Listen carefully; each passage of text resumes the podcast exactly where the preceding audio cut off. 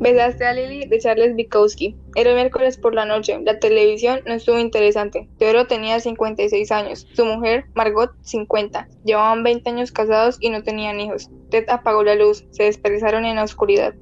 Bueno, Dijo Margie. es que no me vas a dar un beso de buenas noches. Ted suspiró y se volvió hacia ella. Le dio un beso rápido. ¿Llamas a eso un beso? Ted no contestó.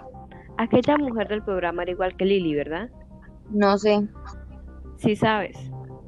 Escucha, no empieces nada, así no ocurrirá nada. Lo que pasa es que no quieres analizar las cosas, solo quieres cerrarte como una lapa. Sé sincero, aquella mujer del programa se parecía a Lily, ¿verdad? Está bien, tenía un cierto parecido. Te hizo pensar en Lily.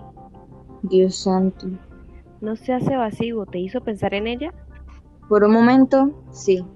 y te sentías a gusto. No, escucha, Maggie, eso pasó hace cinco años. ¿Acaso el tiempo hace que lo que pasó no pasase? Te dije que lo lamentaba. Que lo lamentabas. ¿Sabes lo que pasé yo? ¿Te imaginas que hubiese hecho lo mismo con un hombre? ¿Qué habría sentido? No sé, hazlo y lo sabré. Muy gracioso. ¿Es que quieres reírte de mí? Mal, hemos discutido ese asunto 400 o 500 noches. Cuando hacías el amor con Lily la besabas como me besaste ahora a mí. No, claro que no. ¿Cómo? Entonces, ¿cómo? Por Dios, basta ya. ¿Cómo? Bueno, distinto. Distinto en qué sentido. Bueno, había una novedad, me excitaba. Margie se sentó en la cama y gritó. Luego dejó de hacerlo. Y cuando me besas a mí no te excitas, ¿verdad? Es que estamos habituados el uno al otro. Pero eso es el amor, vivir y hacerse mayores juntos. Bien, ¿Bien? ¿Qué quieres decir con bien? quiero decir que tienes razón. Lo dices, pero no se ve que lo traes. Lo único que quieres es no hablar. Has vivido conmigo todos estos años, ¿sabes por qué? No estoy seguro, la gente se habitúa, se acostumbra a las cosas. Es como el trabajo, la gente se acomoda. Eso es lo que pasa. ¿Quieres decir que estar conmigo es como un trabajo? ¿Es como un trabajo ahora? Bueno, en el trabajo hay que registrarse. Ya vuelves a empezar. Eso es una discusión seria. Está bien. ¿Está bien? Eres un asqueroso imbécil. Animal, te estás quedando dormido.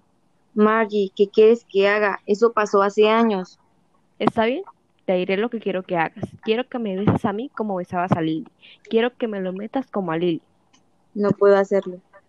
¿Por qué? Porque no te excito como Lily, ¿verdad? Porque no soy una novedad. Apenas recuerdo a Lily. La recuerda perfectamente. No tienes que metérmelo, solo bésame como a Lily. Ay, Por Dios, Margie, déjalo ya, por favor, te lo suplico. Quiero saber por qué hemos vivido juntos todos estos años. ¿He desperdiciado mi vida? Todos la desperdician, casi todo el mundo. ¿Desperdician sus vidas? Creo que sí. Si pudieses simplemente imaginar cuánto te odio. ¿Quieres el divorcio?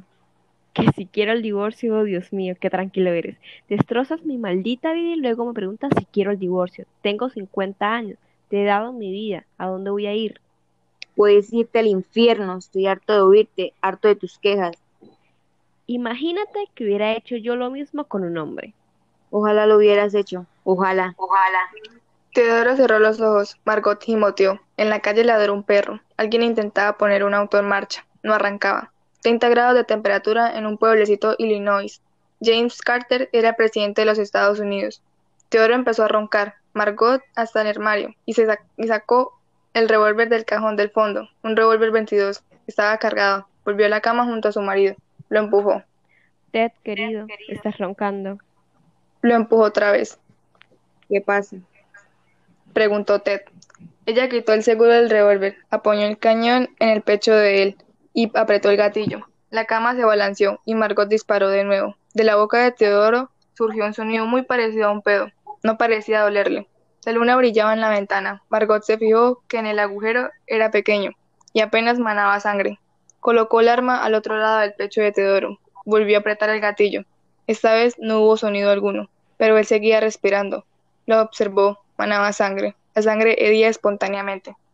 Ahora que estaba muriéndose, casi lo amaba, pero Lily, cuando pensaba en Lily, la boca de Ted en la suya y todo lo demás, entonces deseaba disparar otra vez. Ted estaba muy guapo con suéteres de cuello alto, le sentaba muy bien, le quedaba muy bien el verde. Y cuando se tiraba un pedo en la cama, primero siempre se daba la vuelta, nunca los tiraba contra ella. Rara vez faltaba al trabajo, no podría ir al día siguiente. Margot estuvo un rato llorando, y luego se quedó dormida. Al despertar, Teodoro, la sensación de que tenía cañas largas y agudas clavadas a los lados del pecho, no sentía dolor. Se llevó las manos al pecho. Las alzó luego a la luz de la luna. Estaban manchadas de sangre. Se desconcertó.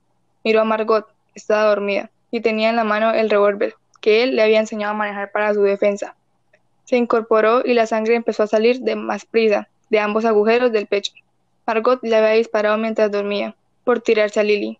Ni siquiera había sido capaz de venirse con Lily. Pensó, Estoy casi muerto, pero si pudiese huir de ella, tendría una oportunidad. Estiró con cuidado el brazo y liberó el revólver entre los dedos de Margot. Aún tenía quitado el seguro. No quiero matarte, pensó. Solo quiero largarme. Creo que llevo por lo menos 15 años deseando hacerlo. Consiguió levantarse de la cama, cogió el revólver y apuntó el muslo de Margot al derecho. Disparó. Margot gritó y él le tapó la boca con la mano. Esperó unos segundos y luego la apartó. ¿Qué haces, Teodoro? Volvió a apuntar al muslo izquierdo. Disparó. Apagó de nuevo grito, volviendo a taparle la boca. Aguantó unos segundos, luego retiró la mano. Besaste a Lily. Quedaban dos balas al, en el tambor del revólver. Ted irgió y se miró los agujeros en el pecho. El del lado derecho ya no sangraba, del lado izquierdo salía, a intervalos regulares, un hilo fino como una aguja. Te mataré, dijo Margie desde la cama. Quieres matarme realmente, ¿verdad? Sí, sí, y lo haré. Voy a matarte. Margie, por amor de Dios, escucha, te quiero. Arrásate, perro mentiroso. Margie, por favor. Teodoro empezó a arrastrarse hacia la habitación. Ella lo seguía. Así que te excitaba besar a Lily. No, no, no me gustaba, me repugnaba. Te voy a arrancar de la boca esos labios malditos. Margie, Dios mío, le puso el cañón del revólver en la boca. Tomó un beso. Disparó. La bala se llevó parte del labio inferior y la parte de la mandíbula. Teodoro no perdió el conocimiento. Vio uno de sus propios zapatos en el suelo. Aunó de nuevo todas sus fuerzas y lanzó el zapato contra otra ventana. El cristal se rompió y el zapato cayó a la calle. Margot alzó de nuevo el revólver y se apuntó el pecho. Apretó el gatillo.